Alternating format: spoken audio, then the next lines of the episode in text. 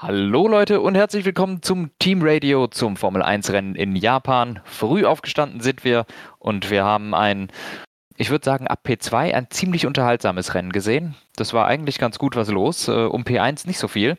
Aber ich glaube, wir haben einiges zu berichten und äh, ich fand es relativ interessant. Oder wie siehst du das? Hast du es überhaupt live gesehen? Ich habe es live gesehen, hallo. Ähm, ich fand es auch recht ordentlich, das Rennen. Aber ich bin nicht früh aufgestanden. Ich habe bis 7 Uhr durchgemacht. Achso, ja gut, ich, ich ja auch, das hatte ich das letzte Mal schon erwähnt. Echt? Achso, stimmt, ja. Ich hatte Nachtdienst, äh, aber, aber zwischen, zwischen drei und fünf habe ich geschlafen. Also so, es war okay. Oh. Ja, ich auch, aber mittags. Ja. Sehr gut. Ähm, ja, äh, war da ein bisschen hart, wach zu bleiben, so gegen Ende für mich, weil ich bin das nicht so gewohnt, so lange wach zu bleiben, aber äh, ja, wollen wir direkt rein. Ich würde sagen, wir fangen an mit Valtteri Bottas, der ist letzter. Warum? Äh, ja, der wurde so ein bisschen als Punching Ball benutzt. Beim Start war weiter vorne und auch weiter hinten, dann bei Bottas weiter hinten. Ähm, da waren so ein paar Three-Wide, Four-Wide-Situationen, mhm. wo drei, vier Autos nebeneinander waren. Am Anfang wirkt es so, als ob Bottas einfach unvermittelt den Albon rüberlenkt.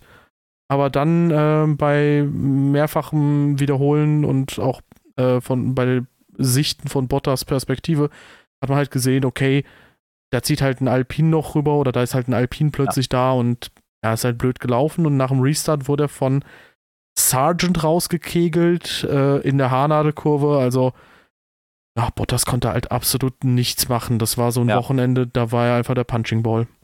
Ja, ja, sehe ich genauso. Deshalb kann man zu ihm auch nicht viel mehr sagen. War halt in ein paar Situationen involviert. Ich glaube, für keine was konnte er wirklich. Und so sind es halt keine Punkte. Unlucky. Wären es auch so nicht. Ja. Äh, Zhou Guan Yu, war der überhaupt im Bild? Nö. Dann gehen wir weiter. Oh, äh, Sergio Perez. Oh. oh. Ja, ich würde sagen, den haken wir jetzt mal ab, aber machen den Teamkollegen noch nicht. Ja. Ja, Sergio Perez. What the fuck? Ähm, ich habe gedacht, ich beam, er beamt sich so zurück ins Jahr 2017, wirklich.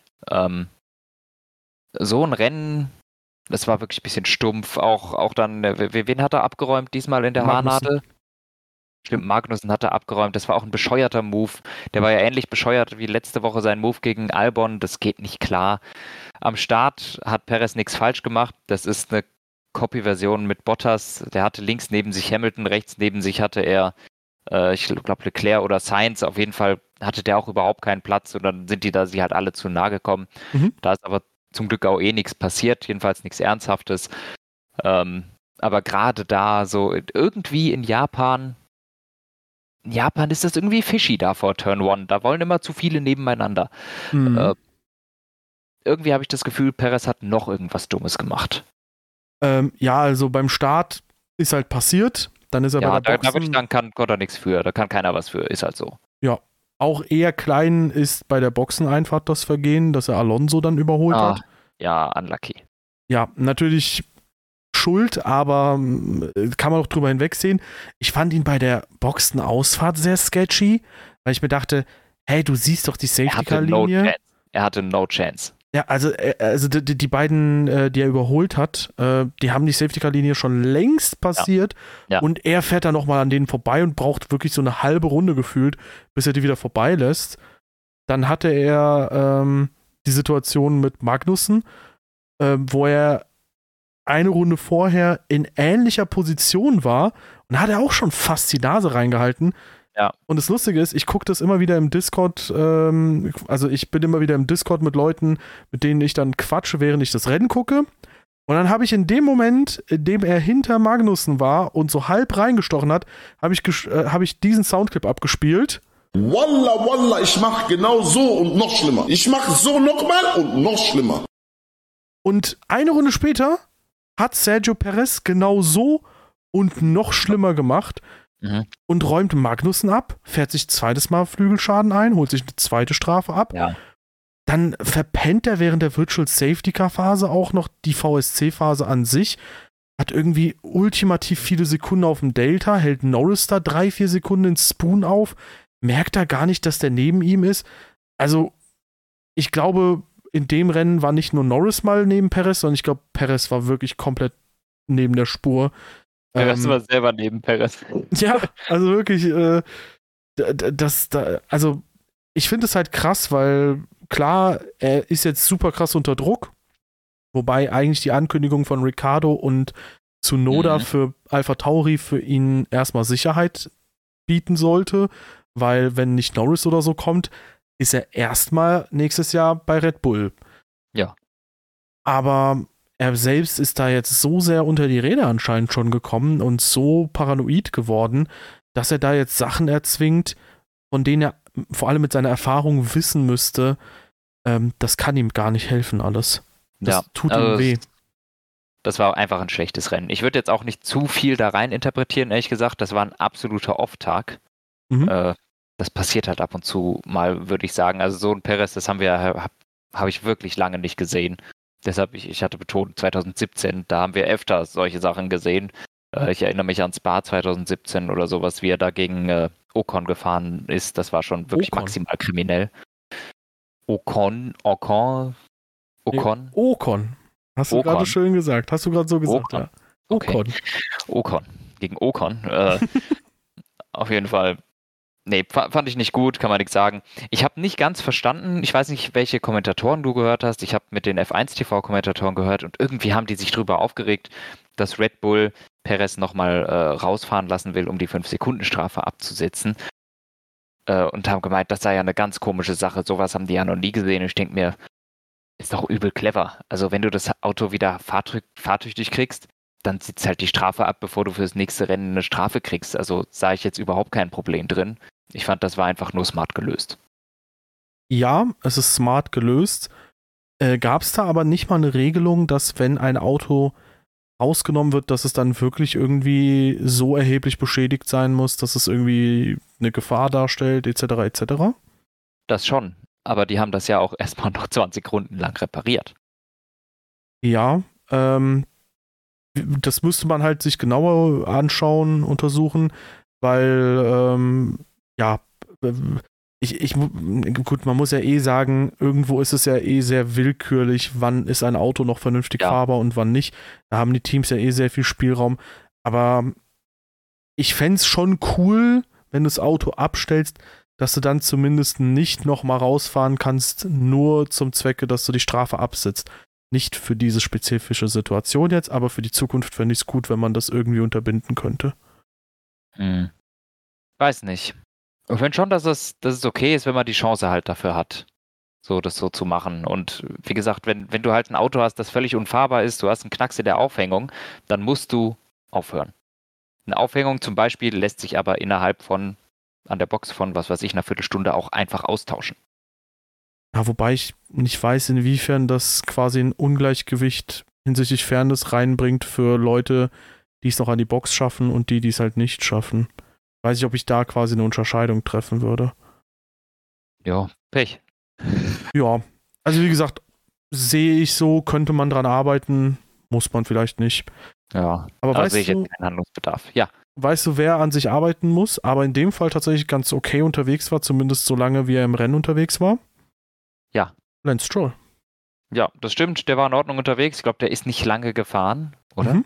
20 Runden. Äh, genau, ist auf den Softs gestartet, hat da einen guten Start hingelegt, viele Positionen gut gemacht, natürlich dem Chaos da vorne geschuldet, hat eine okay Pace hingelegt. Das Auto, die hatten eine Rear Wing Failure, wenn ich mich nicht irre. Mhm.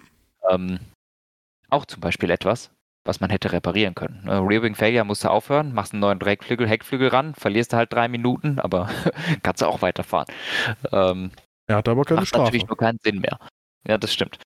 Ähm, Stroll ansonsten ja, war in Ordnung unterwegs. Ähm, Punkte wären es eh nicht geworden. Das gibt das Auto gerade nicht her. Ähm, besonders nicht, wenn du eh immer vom letzten Startplatz startest oder so fast vom letzten. Das weiß ich nicht genau, wo er war. Das Quali habe ich nicht gesehen. Beziehungsweise wenn du Stroll bist, seien wir mal ehrlich. Na gut. Ja. Aber ansonsten, es war jetzt nicht so ein kompletter Totalausfall wie manche ja. andere Wochenenden, die wir gesehen haben. Ja, bei Logan Sargent, ähm, achso, nee, wollen wir Fernando Alonso erst Eigentlich mal? kommt zuerst Alonso, ja. Ja. Äh, gut, bei Alonso muss man leider feststellen, Aston Martin ist äh, tatsächlich mittlerweile wieder ans Ende dieser Spitzentruppe geraten ja. und ähm, merklich zurückgefallen. Man hat ja. ähm, aus eigener Kraft sich unfassbar schwer getan, die Alpinen zu überholen. Hat dann irgendwann eine alternative Strategie gemacht ähm, und ist relativ früh zum zweiten Stopp reingefahren und äh, hat dadurch gerade so noch die beiden Alpinen ähm, ja, besiegt. Aber ähm, es ist quasi so ein bisschen schon ja, bedenklich, wenn Aston Martin mittlerweile eher sich darauf konzentriert, vor Alpine zu sein, statt gegen Mercedes, Ferrari, McLaren und Co. zu kämpfen. Ja, ja also äh, die Strategie, sei es drum, äh, war garantiert nicht die beste bei Aston Martin. Nichtsdestotrotz, man ist weit weg von der Pace von Ferrari und Mercedes. Mhm. Ähm, also auch bei gleicher Strategie, bei gleichen Reifen, zero chance für Alonso da mitzufahren, weil Mercedes und Ferrari einfach viel schneller sind. Äh, ich glaube, im ersten Stint war Alonso noch vor denen allen und er ist trotzdem, ich gucke gerade mal, ja gut, 25 Sekunden hinter Hamilton. Mhm. Ne, also da, da sieht man, was für ein riesiger Pace-Unterschied am Ende einfach das Auto gewesen ist. Und der, dass sie einfach einen Setup-Fehler drin hatten. Sie haben sich für was Falsches entschieden und zwar für viel zu viel Downforce und zu wenig Topspeed, äh, was dazu geführt hat, dass sie das ganze Wochenende mit Abstand das langsamste Auto auf den Geraden waren. Das ist sehr schlecht, wenn du überholen möchtest. Mhm. Und ja. vor allem ist es sehr schlecht, wenn du nicht überholt werden willst. Also es hat mir schon fast, also es hat mir wirklich wehgetan zu sehen, wie Alonso da immer wieder hinter Ocon waren. Dann Ocon. und bevor Ocon überholen konnte, haben ihn erstmal vier andere Autos überholt, obwohl Alonso selber DRS hatte und so. Und ich glaube, Hamilton ja. hat sogar vor 130, ist noch vor 130 R an Alonso vorbeigezogen, der da wirklich quasi mit 15 km/h weniger Topspeed einfach stand. Mhm. Ähm, also der hat sich überhaupt nicht nach vorne bewegt. Also zum einen einfach eine Rückwärtsentwicklung bei Aston Martin oder ein, ein Stillstand, zum anderen hier auch einfach ein Setup-Fehler drin gewesen. Ja. Äh, nächstes Rennen erwarte ich keine großen Fortschritte. Ich glaube nicht, dass Katar dem Auto gut liegt. Das Ding ist ja, mal bei Suzuka hätte man ja ein bisschen erwarten können, okay, schnelle Kurven, die liegen dem Aston Martin vielleicht nicht so. Ja. Aber wenn man. Und der Katar auch. ja, genau, aber wenn man mal die letzten Rennen sich auch betrachtet, dann äh, hat man ja schon so ein bisschen das Gefühl, okay, abgesehen von Kanada, hat äh, es irgendwie mit diesem neuen Upgrade irgendwie noch nicht so wirklich funktioniert bei Aston Martin. Und ähm, ja, die Frage ist halt, ob die vielleicht irgendwo gerade in der Entwicklung ein bisschen feststecken. Scheint zumindest naheliegend zu sein, der Gedanke, weil ich habe nicht das Gefühl, dass die irgendwo auf einer anderen Strecke auch jetzt irgendwie sonderlich viel besser sind. Äh, mhm. Zum Beispiel auch in Aspekten. Niederlande lief ganz gut. True, true.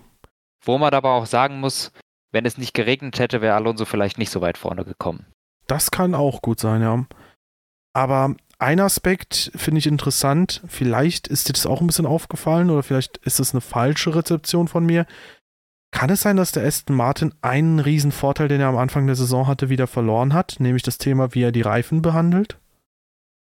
Da bin ich mir nicht so ganz sicher. Ähm, denn es war schon am Anfang der Saison so, dass der Aston Martin gut mit den Hinterreifen ist. Mhm. Und gerade jetzt Suka ist eine Strecke, die ist absolut front-limited. Mhm. Ähm, und die, am Anfang der Saison hatten wir halt so Miami, wir hatten vor allem Bahrain. Bahrain ist ein absoluter Hinterreifenfresser. Ähm, und, und, solche Strecken, die, die alle so ein bisschen die Hinterreifen gekillt haben. Gut, da Kanada bin ich mir auch, nicht so ne? sicher. Hm? Kanada auch. Kanada ne? ist auch ein totaler Hinterreifenfresser, stimmt. Also ich, ich glaube, Aston Martin ist immer noch gut, wenn es um die Hinterreifen geht. Mhm. Ähm, und Vorderreifen, ich glaube, das war ohnehin nie deren Stärke. Das haben wir direkt gesehen, zum Beispiel in Spanien. Spanien war die erste Strecke im Kalender, wo du sagst, da haben die Hinterreifen nicht viel zu tun, da geht eigentlich die Last auf die Vorderreifen und direkt war der Aston Martin schlecht. Mhm. Ähm, ich hatte ja deshalb vermutet, schon vor ein paar Folgen im Podcast, dass ich eigentlich erwarte, dass Aston Martin in Monza ganz gut sein wird, weil das ja auch eher eine, eine Heck, äh, eine, eine Strecke für die Hinterreifen ist. Ähm, habe ich mich wohl täuschen lassen, weil wohl dieses ganze Effizienzproblem bei Aston Martin größer ist, als ich dachte. Hm. Ähm, also die haben nicht nur schlechtes Reifenmanagement vorne, sondern offensichtlich auch mit der Effizienz ein Problem. Silverstone, anderes Beispiel, auch absolut front-limited. Und da waren sie auch wirklich Dogshit. Und äh, deshalb würde ich jetzt, hier war es damit zu rechnen, in äh, Katar ist es wahrscheinlich ähnlich. Ich halte es für möglich, Katar liegt Alonso wahrscheinlich ganz gut vom Fahrstil her, deshalb könnte ich mir vorstellen, dass er da eins, zwei Positionen weiter vorne landet, aber muss nicht zwingend, weil auch da, die werden viel Downforce brauchen für die langen, schnellen Kurven. Und Katar trotzdem eine lange Gerade, die wird Aston Martin total killen. Möglich. Ich habe aber das Gefühl, dass dieses Thema mit der Effizienz bei verschiedenen Mercedes-Teams aktuell ein Problem ist. Also auch Mercedes selbst tut sich ja sehr schwer bei der. Aber die haben es sehr viel besser jetzt in den Griff bekommen, zumindest. Ja, aber die Frage da ist halt immer, ist das jetzt quasi so eine Tagesform oder ist das wirklich so was Nachhaltiges? Weil vor zwei, drei Rennen war Mercedes schon echt schlecht, was das betrifft. Ja. Das Ja. kann, sowas kann auch wirklich Setup und Tagesform abhängig sein, das stimmt. Ja, aber wir werden sehen, die nächsten Rennen. Ja. Ähm, ja, dann äh, kommen wir weiter zu Williams, die ja in Form von Logan Sargent ein äh, Wochenende hatten, das eigentlich in Ausschnitten ganz okay war, ganz gut war, aber dann, dann doch wieder irgendwie ein bisschen enttäuschend war. Ich glaube, er ist im Quali kollidiert, er ist dann im Rennen halt jetzt kollidiert. Das ist alles natürlich kein perfekter Einstand für die nächste Saison. Williams führt auch Überraschenderweise ist da sogar Alex Albon recht weit vorne, meilenweit die äh, Schadensliste an. Ähm, Mhm. Und natürlich ist es für so ein Team auch einfach Gift, wenn da so viel Damage an den Autos passiert. Aber ja, insgesamt ja, ernüchterndes Rennwochenende. Alex Albon dann irgendwann auch raus äh, aus dem Rennen gewesen. Ich weiß ehrlich gesagt gerade nicht warum. Auch kollisionsbedingt. Nee. Er hatte ja beim Start Oh, auch eine ja. Kollision, da ist er Bottas Ja. reingejietet, aber Ja, vielleicht eine Folge deswegen, aber ich glaube nicht, dass der noch eine Kollision hatte. hm. Auf jeden Fall Wochenende zum Vergessen für Williams und Ja. das auch schon in Singapur gehabt. Aber auf der positiven Seite muss man sagen, von hinten droht aktuell nicht so unglaublich viel. Ja, ja, das stimmt. Ja, außer Haas. Ja, da droht nichts natürlich. aber die sind hinten. Ja, das, das ist schön. Äh, Haas, was haben wir? Ja, Magnussen, ja, unlucky, der wurde halt abgeballert. Da Mhm. machst du nichts. Hülkenberg, den habe ich das ganze Rennen überhaupt nicht gesehen. Haas kann weder Front noch Hinterreifen. Obviously sind sie hier letzter geworden. Ja. Also sie wollten ja Upgrades bringen, um den Reifenabrieb ein bisschen zu äh, managen. Das, ich glaube, das hat auch ein bisschen geklappt, ne? Aber sein, es ist ja. trotzdem halt noch schlecht. Es ist nur nicht mehr so, dass du halt nach fünf Runden einen absoluten Drop merkst. Hm. Ja, bei Haas muss man halt immer zur Verteidigung sagen, es ist die kleinste Truppe der Formel 1.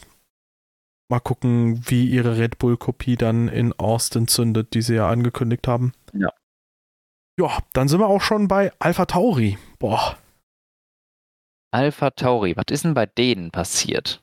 So, die Hm. haben in, Turn- in Runde 1 haben die ganz gut gefightet. Das war ziemlich hart. Oh ja, Ähm, stimmt. In Degner 1 und 2 auch noch. Ja, das, äh, da muss ich mir die Augen zuhalten, dass er wirklich, aber es ist, ist gut gegangen. Fand ich hart geraced von Liam Lawson. Also der ist nicht in einer Position, wo er sich denkt, ich, ich lasse den, den Yuki vorbei, weil ich bin hier eh nur so interimsmäßig. Nee, der hat richtig, richtig hart dagegen gehalten. Also der weiß schon, dass es für ihn, äh, dass er gerade so ein bisschen eine Bewerbungskarte schreibt. Mhm. Äh, natürlich für nächstes Jahr sind Tsunoda und Ricardo schon bestätigt. Nichtsdestotrotz ist er einer, der sich jetzt auf dem Markt beweisen will. Und mit solchen Aktionen würde ich sagen, setzt er schon Ausrufezeichen und das war stark. Absolut. Er hat auch, wenn ich es jetzt richtig interpretiert habe, diesen Interimsjob angenommen, ähm, weil es dann für 2025 quasi eine Zusicherung von Red Bull gab für ein Cockpit. Da wissen wir ja auch, das muss nichts heißen, kann aber. Ja. Ähm, aber ich sehe auch keinen Grund, warum Red Bull das nicht einhalten sollte. Red Bull selbst ist halt jetzt gerade in so einer verzwickten Lage. Ricardo verletzt, den kann man nicht so wirklich einschätzen. Yuki Tsunoda ist jetzt in zwei Wochenenden basically nicht mal eine halbe Runde gefahren. Und ähm, ja, Liam Lawson, der beweist sich aktuell ziemlich, ziemlich gut.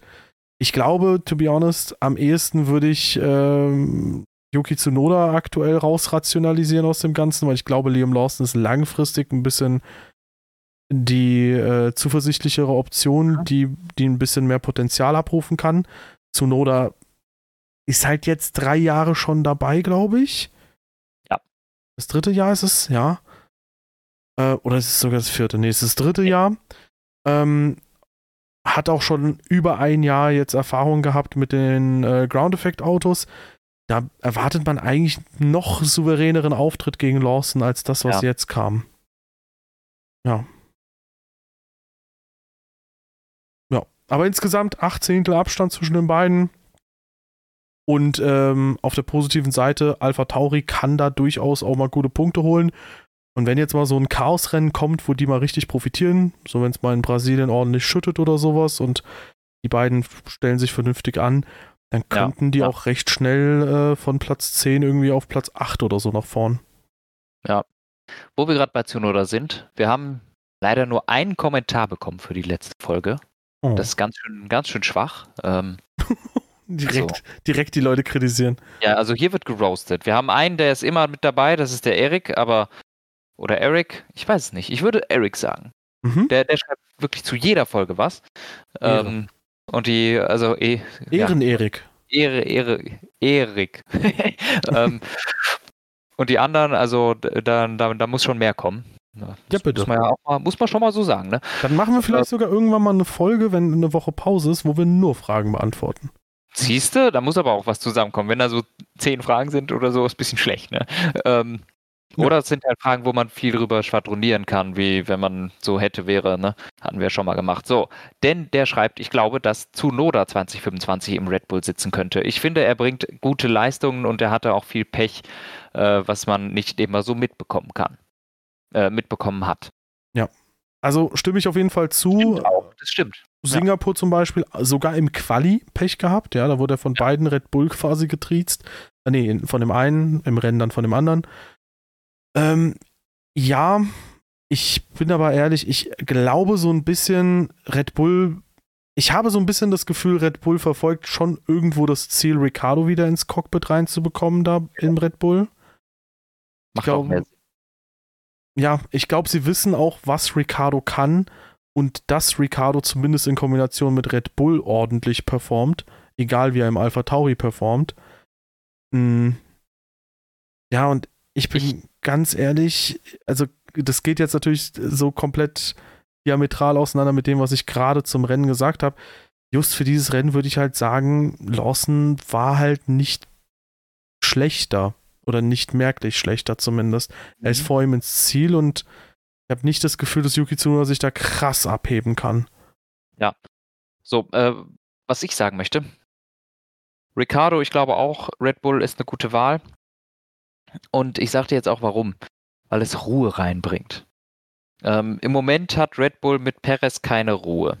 Äh, weil es ist viel Media-Talk, viel, ah, Perez ist shit, Perez ist das, blub. Äh, das, was man halt immer hat, wenn es einen dominanten Fahrer gibt und der andere nicht mithalten kann. Siehe, siehe Perez, siehe Bottas. Ja. Da, der zweite Fahrer kriegt immer einiges mit von den, äh, von den Medien. Ähm, und setzt du da Tsunoda rein, ist die unweigerliche Folge, dass Tsunoda von Verstappen an die Wand geklatscht wird. Mhm. Und Selbiges bei Lawson, by the way, weil einige sich den bei schon wünschen. Lawson. Selbstverständlich. Das selbiges wird bei den allermeisten, äh, bei allen jungen Talenten wird das passieren. Mhm. Ähm, und das bringt generell Unruhe rein. Dann hast du sowas wie Gasly. So in einem halben Jahr, es, es wird rumgewurschtelt, nach, nach zwölf Rennen kommt dann ein neuer Fahrer rein. Dann hast du Albon drin, der fährt da ein Jahr oder anderthalb Jahre, wird auch während der Saison irgendwie komisch ausgetauscht. Wurde er gar nicht, ne? Der wurde nach einer Saison ausgetauscht, egal. Albon anderthalb Saisons. Aber er hat zu einem Ende der Saison aufgehört, oder? Ja, der ist die 2020er Ja, ja, Saison ja, komplett gefahren. Ja. Auf jeden Fall auch da wieder abgesägt. Also, und jetzt Perez, den haben sie drin, der hat, ähm, der hat gut performt, verglichen mit denen, die davor drin gesessen haben. Ähm, und wenn, wie gesagt, wenn du da Tsunoda oder Lawson reinsetzt, wird es wieder genauso enden. Du wirst wieder das haben, dass ein Red Bull auf Platz 8 und 9 rumfährt, während der andere 10 Siege in Folge hat. Oder so. ähm, oder während der andere einfach gut performt. Wenn du Ricardo da drin hast, dann hast du einen gestandenen Fahrer da drin, der fährt, der kämpft, der macht, er wird gegen Verstappen keine Chance haben, aber er bringt Ruhe rein und bei Ricardo wird es diese Diskussionen nicht geben. Bei Ricardo kommt dann nicht, der wird nach einem halben Jahr da rausgeworfen, der wird das, der wird das, sondern da kommt Ruhe im Team, von dem kommt die, von dem kommt Entwicklung, der kann das Team mitentwickeln, der kann das Auto mitentwickeln, der kann auch mal um Rennsiege fahren. Er wird keine Gefahr sein für Verstappen äh, auf Dauer, da bin ich mir sicher. Mhm. Nichtsdestotrotz ist das einfach eine Ruhe fürs Team, weil man auch vorher schon wusste mit Ricardo, guck mal, der hat mit uns schon so viel erreicht, da, da gibt es überhaupt nicht mehr diese große Grundlage zu sagen, na guck mal, bei anderen klappt es aber, sondern Ricardo hat gegen Verstappen schon gut performt. Und auch wenn er es jetzt nicht schaffen wird, Verstappen zu besiegen, wovon ich ausgehe, dann ist das der beste Kandidat für Red Bull. Ja. Ähm, das Ding ist, du wirst jetzt sehr viele Zuschriften wahrscheinlich provozieren, wo Leute sagen, hey, aber warum soll Ricardo jetzt besser mithalten mit Verstappen als zahlreiche andere Fahrer? Ähm, ich denke. Das weiß ich nicht. Hm? Das weiß ich nicht. Ja, aber das Ding ist, ähm, ich denke, was wir in den letzten Jahren gesehen haben, ist, dass es auch durchaus ein entscheidender Faktor sein kann, äh, wie man mit einem Auto harmoniert vielleicht einen Ticken mehr, als ich es mir zum Beispiel in den letzten Jahren vorgestellt habe. Ricardo war im Renault sehr stark. Ricardo war immer im Red Bull eine Nummer. Und erinnert euch nur mal zurück, wie er quasi äh, zu Red Bull gekommen ist und halt auf Anhieb Vettel besiegen konnte. So, ja. das ist halt auch stark gewesen. Ähm, und jetzt ist natürlich halt dann die Frage, also bei den Tests hat er ja gesagt, ey, das Auto hat sich angefühlt wie früher. Das hat ähnliche Charakteristika immer noch. Und ähm, ja, ich denke halt auch, dass der da so gut ja. performen könnte. Der versteht Eben. halt, wie das Team vielleicht, funktioniert. Genau, vielleicht gehört Ricardo zu einem der wenigen Fahrern, die in der Lage sind, ein Newey-Auto schnell zu bewegen. Ja. Denn es, es ist es ist auch so ein Talk, es wird immer viel geredet, ja, Red Bull, das Auto wird komplett um Verstappen rumgebaut. Da zweifle ich stark dran. Ja, ich gehe davon Quatsch. aus, dass das ganze äh, Team, das Design-Team um Adrian Newey rum, die bauen das schnellste Auto, was sie können. Mhm. Das ist dann schwer oder komisch zu fahren und dann stellen sie es hin und sagen, deal with it. Verstappen kann das sehr gut. Ricardo konnte das auch ziemlich gut. Ja, das, das und offensichtlich die anderen nicht so. Also ich glaube, das sind schwer zu fahrende Autos oder Autos, die komisch zu fahren sind. Das haben wir ja mit Gasly und Albon gesehen. Die haben sich sehr schwer getan. Perez hat es jetzt, der konnte sich ein bisschen besser drauf einstellen. Mhm. Aber trotzdem, diese Ricardo hat im Red Bull immer von seinem Fahren her Confidence gezeigt. Ja. Und er sah auch immer confident aus. Bro, was für Manöver der auf der Bremse hatte teilweise. Wow. Das war so verrückt, ey. Boah. Ja. Und deshalb würde ich sagen, ich glaube, Newy-Autos, ich, nein, ich, ich möchte eigentlich nicht Newy-Autos sagen, weil das ist unfair den 50 anderen Designern gegenüber, die auch an diesem Auto sitzen. Red Bull-Autos im Moment sind einfach speziell und schwierig zu fahren. Mhm. Und Verstappen kann das sehr gut und ich traue es Ricardo auch noch zu. Ja. Ähm, ja. Also, ähm, das Ding ist, äh, Punkt 1, immer dieses Argument, ja, das Auto wird um den oder den herum gebaut. Ähm, vielleicht wird das so ein bisschen den Entwicklungsfokus verlagern, je nachdem, ob jetzt ein Fahrer ein Problem hier oder da hat. Aber im absoluten Regelfall wird man, wie du sagst, versuchen, das bestmögliche Auto zu machen. Argument A und äh, quasi Omega, Alpha und Omega ist, ähm, in welchem Auto kann Verstappen wohl schneller fahren? In dem, wo er sich gerade richtig wohlfühlt, was aber eine Sekunde langsamer ist als eins, wo er sich halt eben dran anpassen muss, oder in dem, was eine Sekunde schneller ist. Verstappen ist halt most likely aktuell der beste Fahrer. Der ist jetzt kein dover Typ, der das halt nicht hinbekommt. So.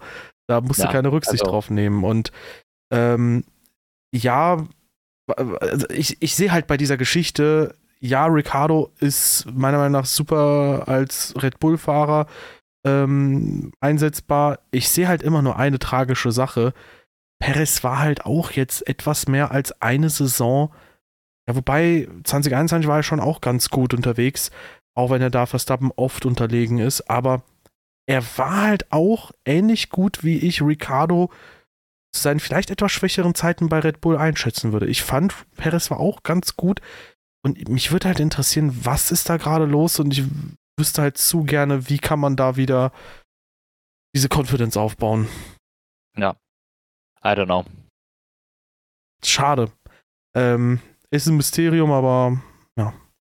Wir werden sehen. Vielleicht fängt er sich auch wieder, war nur ein Off-Wochenende oder so, aber ich glaube einfach, Perez kann nicht auf Dauer die gleiche Performance ab, ab, abrufen wie Verstappen. Und der ja, ist das einfach kann aber auch Ricardo nicht. Aber das ist das Ja, Ding. Ricardo kann das auch nicht, aber Ricardo hat nicht ein Wochenende, wo er Zweiter ist und dann ein Wochenende, wo er Zwölfter ist. Das stimmt. Das hat man damals auch nie gesehen, Das war obwohl nicht der, der Red Fall. Bull teilweise Ja. das drittbeste Auto war. Aber das meine ich, Verstappen. Er war dann mal ein bisschen schlechter oder ein bisschen besser, aber es war nicht so, dass es wirklich so komplett geschwankt hat. aber das meine ich, bei Perez hast du das zumindest 2022 auch nicht gesehen, oder? Boah. Das halte ich für einen für einen Hot Take. Müsste ich jetzt auch mal kurz in den WM-Start des letzten Jahres gucken, aber ich habe immer das Gefühl gehabt, dass Perez zumindest 22 echt gut performt hat. Egal. Ähm, Ja, einen Aspekt will ich noch sagen, was vielleicht auch für Ricardo spricht. Ich habe das Gefühl, Ricardo ist jemand, der mittlerweile so viel in der Formel 1 durchgemacht hat, selbst wenn er mal eine schlechte Leistung hat und selbst wenn die Leute anfangen darüber zu reden, ähm, ich glaube, den wird das nicht interessieren, wer gerade über seinen Verbleib spricht oder nicht. Ich glaube, der ist Ja. da so gestanden, den wird das nicht jucken. Und deswegen wird er sich mental nicht so runterziehen lassen. so, ich gucke gerade mal. Perez Saison 22 bis auf Monaco. Da war er komplett weg vom Fenster, da ist er 16. geworden. Bis auf Monaco, gut, und die letzten zwei Rennen komplett ähnlich. Äh, irgendwas zwischen Erster und Fünfter in jedem Rennen. Letztes Jahr Also es, das ist wirklich ganz ähnlich. Das Einzige, was auffällt, sind, ist eben Singapur und, äh, äh, und jetzt Japan mit dem DNF halt. Und äh, einmal der 16. Platz in Monaco. Ja, Aber das gut. sind eigentlich die einzigen drei wirklichen Off-Wochenenden, die, die er jetzt hatte. Ansonsten sieht es genauso aus wie 2022. Kanada war er Sechster, Silverstone war er Sechster. Ja, ja. Auch so, auch, auch 2022 war er Vierter, Zweiter, Dritter, Zweiter, Vierter, Zweiter, Erster, Zweiter, Wobei man ja DNF schon Zweiter, sagen muss, Fünfter, DNF Vierter, Fünfter, Zweiter, Fünfter, Sechster, der hatte das auch. Das ist so wobei, anders. wobei ich da sagen muss, äh, das 22er Auto rechtfertigt meiner Meinung nach auch, dass du mal Vierter oder Fünfter bist, während das 23, 23er Auto das gar nicht hergibt. Also letztes Jahr hat sich ja auch Verstappen immer wieder schwer getan, auch mal ein Rennen zu gewinnen. Ähm, und ist auch mal irgendwie nur Dritter gewesen, wenn die Ferrari richtig stark waren oder so. Und ja, da kann man Perez irgendwie Vierter, Fünfter, Sechster sein, vor allem wenn Mercedes gerade ein ganz gutes Wochenende hat oder so. Aber mit dem aktuellen Red Bull, wie gesagt, die, die Leistungssteigerung des Autos ist da, nur vom Fahrer sehe ich dann eher einen Abgang. Aber Ja. vielleicht, vielleicht äh, verkläre ich das ein bisschen. Ja. Also auch dieses Jahr, Perez hat bisher zehn Podestplätze eingefahren, ne?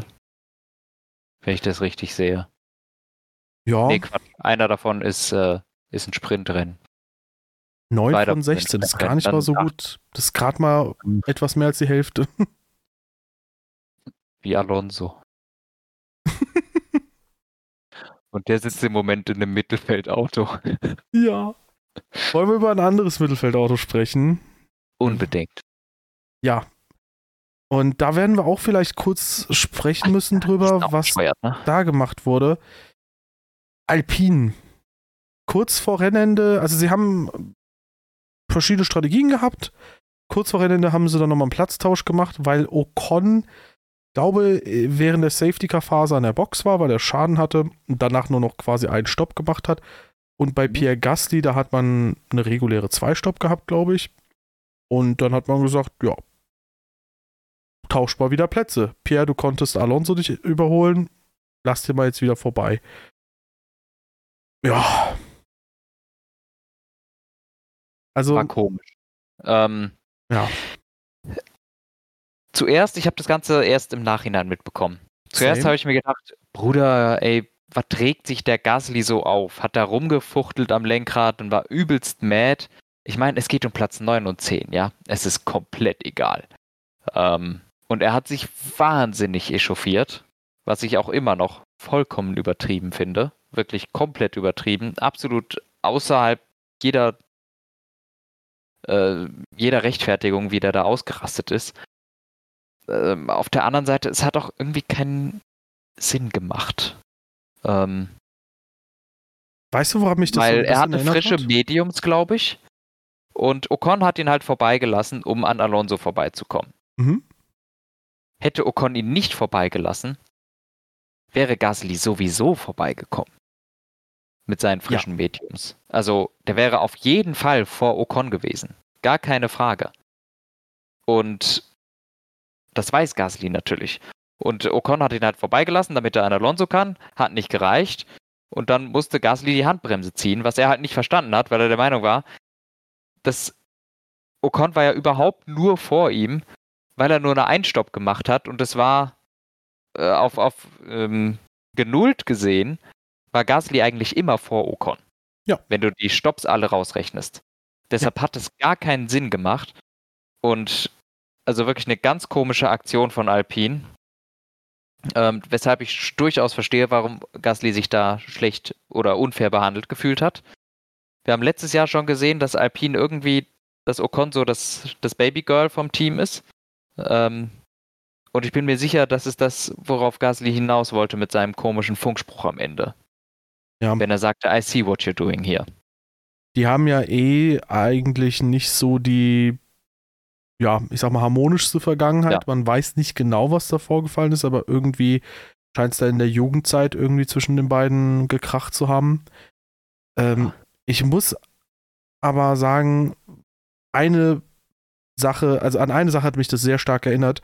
Letztes Jahr Red Bull Brasilien, wo eigentlich das, also dasselbe Szenario ist, Verstappen wäre vermutlich eh an Perez vorbeigekommen, hat man gesagt, okay, Sergio, lass mal den Verstappen vorbei, damit der noch sich eventuell vorkämpfen kann.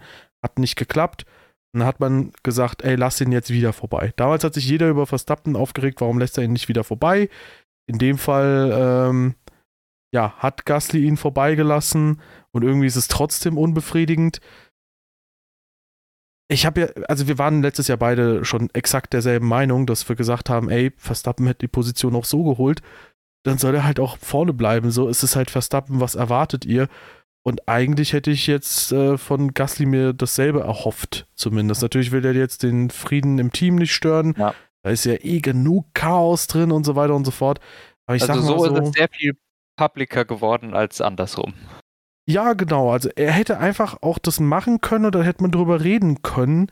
Insofern, ich de denke, dass da irgendwie beide Parteien sich nicht so schlau anstellen. Ich glaube aber auch, dass es zu heiß von Gasly gekocht wird jetzt gerade. Ich glaube, dass ja. es nicht so schlimm ist, wie er denkt. Ich glaube nicht, dass man daran festmachen kann, dass Ocon jetzt der Liebling des Teams ist. Nee. Und ich kann mir auch vorstellen, in Zukunft wird es auch andersrum Funksprüche geben von Alpine, wenn mal Ocon vorne sein sollte. Ja, ja. Ja, long story short, ich finde, das ist halt ein Thema. Wenn, wenn wir jetzt einen Gossip-Kanal hätten, könnten wir das jetzt ganz groß aufziehen. Aber ist meiner Meinung nach ehrlich gesagt nicht die Erwähnung wert. Die beiden sind grob auf einem Niveau aktuell. Fertig. Ja, danke. Sehe ich genauso. Mercedes.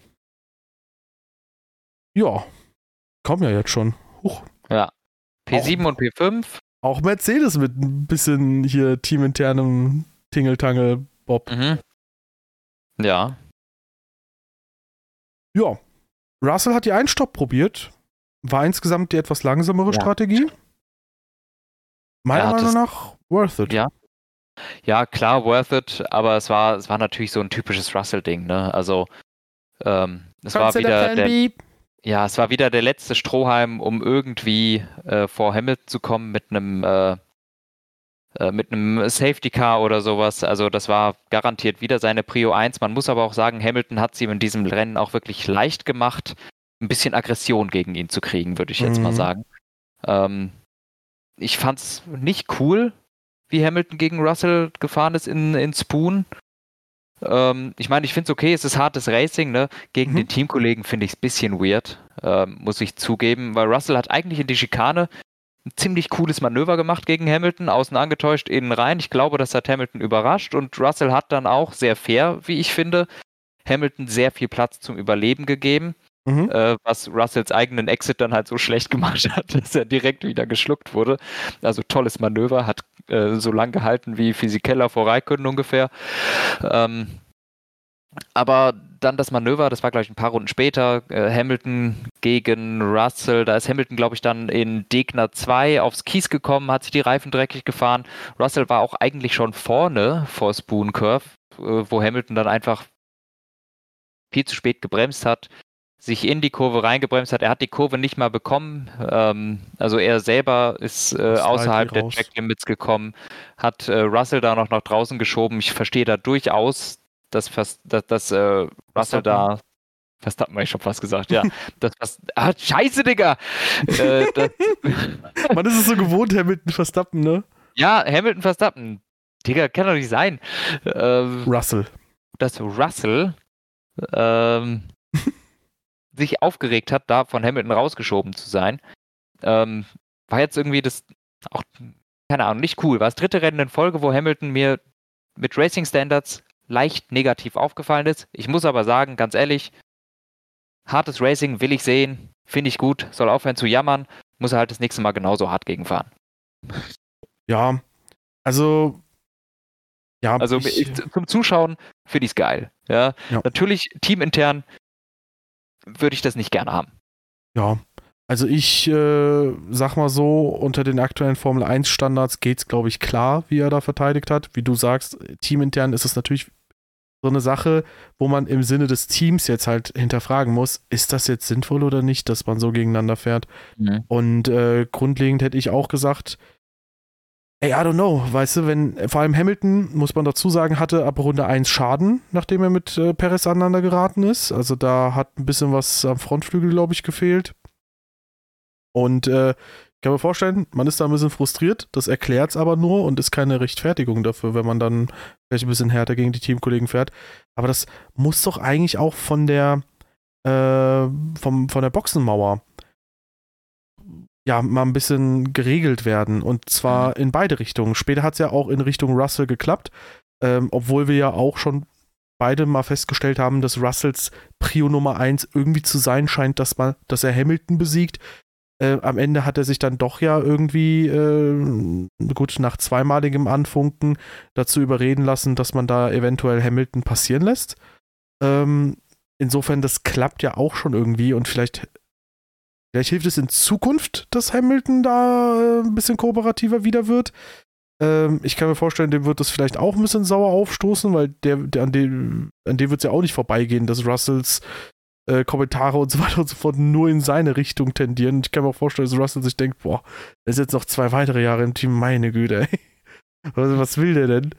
Ja. Ähm, aber Mercedes Prio Nummer 1, gerade jetzt, wo Ferrari nur noch nach Japan 20 Punkte entfernt ist. Das muss man sich auf der Zunge zergehen lassen. Waren zwischenzeitlich, glaube ich, rund 100 oder so. Ähm, da muss Mercedes Prio Nummer 1 sein, dass man beide Autos bestmöglich positioniert. Und in dem Fall wäre es klug gewesen zu sagen, ey Lewis, mach mal ein, zwei Runden hier ERS auf äh, Sparmodus und lass mal den Russell vorbei und dann kannst du dich dranhängen und dann gucken wir weiter. Ja, war aber nicht so. Ja. Sie haben jedenfalls wieder Punkte gegen Ferrari verloren. Ähm, Vier Stück. ansonsten würde ich sagen, sind beide Mercedes ein solides Rennen gefahren. Ähm, Ja. Ich fand es, wie gesagt, unterhaltsam. Ähm, war eigentlich gutes Racing zwischen den beiden. Ähm, kann man so nichts weiter sagen. Ich weiß nicht, wie es hätte besser ausgehen können, ob vielleicht ob die Science-Strategie geklappt hätte. Oder ob Hamilton sich zwischen Russell und Sainz hätte begeben müssen können. So wie Ungarn 2017, falls du dich noch dran erinnerst, als Raikönnen, der einen heilen Ferrari hatte, sich zwischen Vettel und Hamilton gestellt hat. Ja. Aber Ja, ich glaube, das wäre genau. schief gegangen. Also ich, Ich bin mir nicht sicher. Also das kann schon sein, dass wenn man das schlau anstellt, dass Sainz es nicht schafft, an Hamilton vorbeizukommen. Ich glaube, mhm. man hat sich halt für die Variante entschieden, weil Sainz auch vier Runden frischere Reifen hatte oder, oder so als Hamilton. Äh, man wusste damit, dass Russell quasi ein verlorener Posten ist, aber man hat eine Chance gegen Sainz. Das war aber auch schon wirklich High Risk. Also ein, zwei Runden länger, das hätte wahrscheinlich nicht geklappt. Auch wenn man sagen muss, dass Sainz am Ende doch Probleme hatte, noch an Hamilton dran zu kommen. Mhm. Ähm, nichtsdestotrotz, vielleicht hätte man es mit der anderen Runde schaffen können, mit äh, Russell 5, Hamilton 6, Sainz auf 7 zu halten. Ähm, so war es halt klar, Russell wird auf jeden Fall verlieren und wenn man Pech hat, auch noch Hamilton. Nichtsdestotrotz, es hat geklappt. Hamilton ist vorne geblieben, also man hat nicht gar so viel auf Ferrari verloren. Aber ja, für Mercedes kein so gutes Rennen eigentlich, wenn man halt guckt, wo Ferrari gelandet ist. Ja, und wenn man überlegt, wo eigentlich auch die Stärken des Fahrzeugs so liegen könnten, ja. weil Mercedes ist ja eine Strecke, äh, ein Team, ein Fahrzeug, dem es gefällt, wenn irgendwie die Strecke quasi sich, wenn die Abschnitte der Strecken sich nicht so groß unterscheiden. Suzuka, sehr viele schnelle Kurven, kannst du eigentlich wirklich auf eine Sache dich komplett spezialisieren. Aber Mercedes, man hat da irgendwie so das Gefühl, die tun sich unglaublich schwer, gerade auch was das Thema angeht, ein Grundsetup mal zu finden. Ähm, merkt man auch am Freitag immer, dass sie da super weit hinten beginnen und dann einen riesen Rückstand aufholen müssen. Also gefühlt sind die gerade auch irgendwie im Niemandsland, nachdem ich so vor vier, fünf Rennen das Gefühl hatte, okay, Mercedes ist so das souveränste Verfolgerteam von Red Bull. Ja. Ja. Apropos Verfolgerteams, weiter geht's mit Ferrari. Ja, bei denen läuft es mittlerweile gefühlt sehr viel souveräner. Ich habe das Gefühl, Ferrari hat die letzten Wochen ähm, großflächig mal dieses Thema mit Strategiefehlern und äh, komischen Entscheidungen hier und da mal abgestellt. Äh, wenn irgendwie mal ein bisschen was negativ auffällt, dann ist es teilweise, dass die Fahrer mal ein bisschen hier und da mal Panne sind. Aber im absoluten Regelfall muss ich sagen, hat man bei Ferrari jetzt ein ganz gutes Gefühl. Sainz die letzten Rennen super brilliert. Ähm, Charles Leclerc mit Ausnahme von äh, Sandford auch. Und ähm, in dem Fall hat man vielleicht bei Carlos Sainz sowas ähnliches probiert wie äh, George Russell, nur halt hier in dem Fall jetzt mit einer Zwei-Stopp dass man äh, ein spätes Safety Car vielleicht wollte, damit man da in äh, ja, guter Position ist, davon profitieren kann. Ist ein bisschen schief gegangen, kann man mitnehmen, das Risiko, aber ich glaube, effektiv haben sie Carlos Sainz halt eben eine Position gekostet, weil sonst wäre der wahrscheinlich auf P5 gewesen. Ja, möglich. Und Charles Leclerc souverän auf P4, also zwei Punkte unterm Optimum Ferrari, aber das ist sehr, sehr viel besser als das Ferrari, über das immer und immer wieder gescherzt wird. Also die gefallen mir und gerade auch in Suzuka stark, wo zum Beispiel so der Reifenabrieb oder so, die hätte echt killen müssen. Ja, ja. Nö, es hat mir gut gefallen. Ferrari war stark, beide Fahrer waren gut. Strategie, bisschen Risiko eingegangen. Hätte vielleicht besser werden können, vielleicht auch nicht. Gut, kann ich nicht meckern. Ja. Ja, selbiges äh, können wir zu McLaren sagen, oder? Lief auch gut. P2 und 3, Piastri, erstes Podium, erstes echtes Podium. Ja, Mann. Piastri gut, natürlich nicht so stark wie Norris, aber einfach gut abgeliefert, die Performance des Autos genutzt. Starkes Rennen, Strategie war gut, hatte sogar eine sehr gute Strategie, war im perfekten Moment an der Box, glaube ich, mit dem VSC. Hat bei Piastri super geklappt. Norris sehr souverän, sehr stark gewesen, schlau gefahren am Anfang, ähm, weil er hat ja kurz mal gegen Verstappen gekämpft wo er dann aber clevererweise zurückgezogen hat, weil der ist ja nicht dumm, der weiß ja durchaus, was die Pace dieses Autos ist und dass er wirklich zero Chance hat, gegen diesen Fahrer zu kämpfen. Und wenn er das tut, macht er sich nur die Reifen kaputt und verschlechtert seine Chancen vielleicht noch auf dem Podium. Mhm. Ähm, blau gefahren am Anfang. Norris sehr gut. Piastri gut. McLaren sehr gut. Läuft. Ja, ja. Äh, das Einzige, was ein bisschen komisch äh, war, war halt irgendwie so der Funkverkehr, als er an Piastri vorbei wollte. Was ein bisschen weird einfach nur klang, äh, aber ja, in Summe war es meiner Meinung nach die goldrichtige Entscheidung zu sagen, hey, äh, Piastri, lass mal bitte Norris vorbei, der ist gerade halt flotter. Und der hat auch auf Anhieb ein oder zwei Sekunden oder so rausfahren können, innerhalb von anderthalb Runden oder so. Ähm, insofern meiner Ansicht nach das einzig Sinnvolle, was man da tun konnte. Und ähm, ja, einerseits vielleicht ein bisschen weird die Rückfrage, andererseits vielleicht auch cool, dass Norris quasi sich das okay holt, um im Zweifel vielleicht nicht irgendwie umsonst Energie zu verschwenden oder sonst was. Ja. Ja. Ja. Haken wir das letzte ab. Ja, die große Machtdemonstration nach dem Tiefschlag in Singapur. Verstappen hat angekündigt, mit 20 Sekunden Vorsprung das Rennen zu gewinnen. Und ich muss ehrlich gestehen. 19,4. Ja, 19,4 sind es am Ende. Hat er ganz gut getippt, IMO. Äh, hätte Piastri noch eine Runde länger vor Norris bleiben müssen. Oder hätte vielleicht Perez ihn länger aufhalten müssen, den Norris. Seien wir ähm, ehrlich, Verstappen wäre bestimmt in der Lage gewesen, 25 draus zu machen. Mit Sicherheit. Also, das Ding ist ja vor allem, ah, der Red Bull war die letzten Wochen manchmal schwach, jetzt mit Ausnahme Singapur, wenn es ums Qualifying ging. Also gut, da waren sie im Quali auch noch mal mhm. schwächer, mhm. aber wenn der Red Bull irgendwo angreifbar war, dann im Quali. Und ey, der hat über eine halbe Sekunde Abstand zu Piastri gehabt. Was war da denn bitte los? Also, da hatte man wirklich das Gefühl, okay, jetzt möchte Verstappen da nochmal was demonstrieren. Hat er gemacht. Top. Ja, ja, es war gut. Also ich muss sagen, es hat mich nicht überrascht, die Performance. Ähm, ich glaube, ich habe es auch im letzten Podcast gesagt oder wir haben es gesagt, dass also Japan wird ein Walk in the Park für Red Bull und Verstappen. Das ist wirklich Faust aufs Auge, da passt alles. Diese Strecke dürfte maßgeschneidert für den Red Bull sein und so war es auch. Mhm. Und ähm, ja, deshalb, ich, ich war jetzt nicht besonders überrascht, dass das auch ein großer Abstand war und dass Verstappen überhaupt keine Probleme hatte, weder im Qualifying noch im Rennen. Auch wenn wir in der Tat gesehen haben, dass im Qualifying, das ist definitiv nicht die Stärke des Autos, weil da ist es auch so immer mal wieder relativ knapp. Äh, eine halbe Sekunde, das haben wir selten gesehen dieses Jahr im Quali. Aber im Rennen ist der Abstand vom Red Bull meistens noch größer. Und äh, ja, Somit ist Verstappen ziemlich easy da vorne gefahren, aber es war einfach auch eine, eine astreine Leistung, was willst du sagen? Mhm. Ja, damit macht Verstappen die 400 Punkte voll. 550 sind auch noch drin, so als Meilenstein, den man knacken könnte. Ein bisschen darüber geht auch noch was.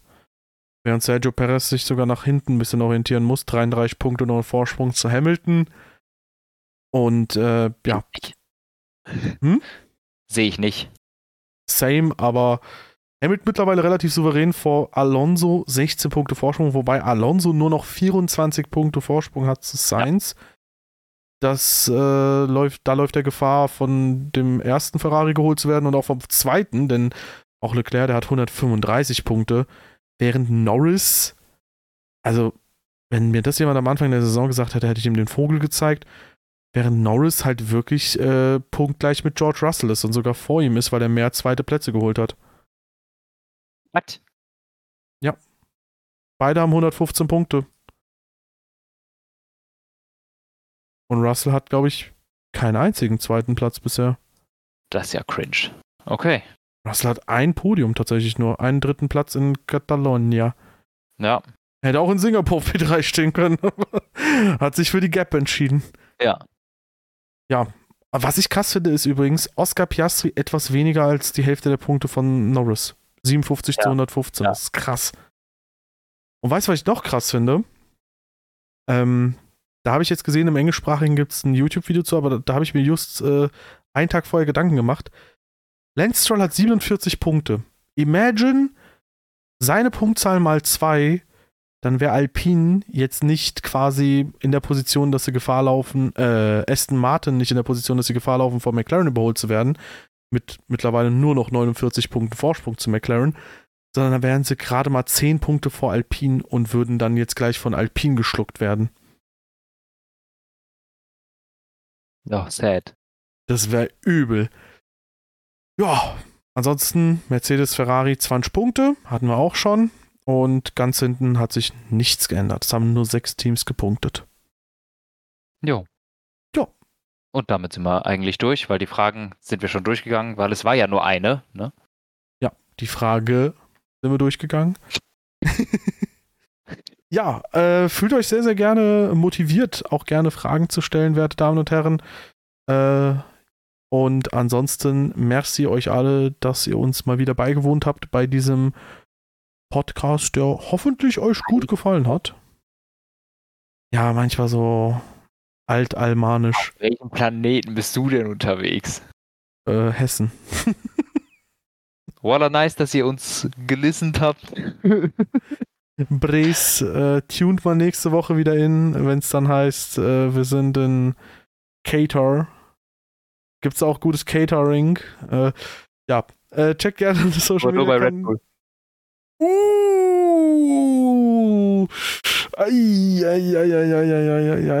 Übrigens ja. haben wir nie erwähnt, äh, alle Teams haben dieses Jahr die Kost, äh, letztes Jahr die Cost Cap eingehalten. Das stimmt. Und falls Red Bull mich dieses Jahr nochmal zu einem Grand, äh, Grand Prix einlädt, wird es dieses Jahr eng mit dem Catering. so, ich wollte gerade fragen, ist, wenn, wenn, du, wenn du da richtig viel isst, dann slowst du deren Development down. Ja, slowst du deren Development down, Alter. Weißt du, die müssten extra wegen mir noch Kaviar nachbestellen. Oh Ja. Mann, ey. Ja, äh, check gerne unsere Socials aus, unser Discord-Kanal in der Beschreibung und äh, bis nächste Woche. Tschüss. Ciao.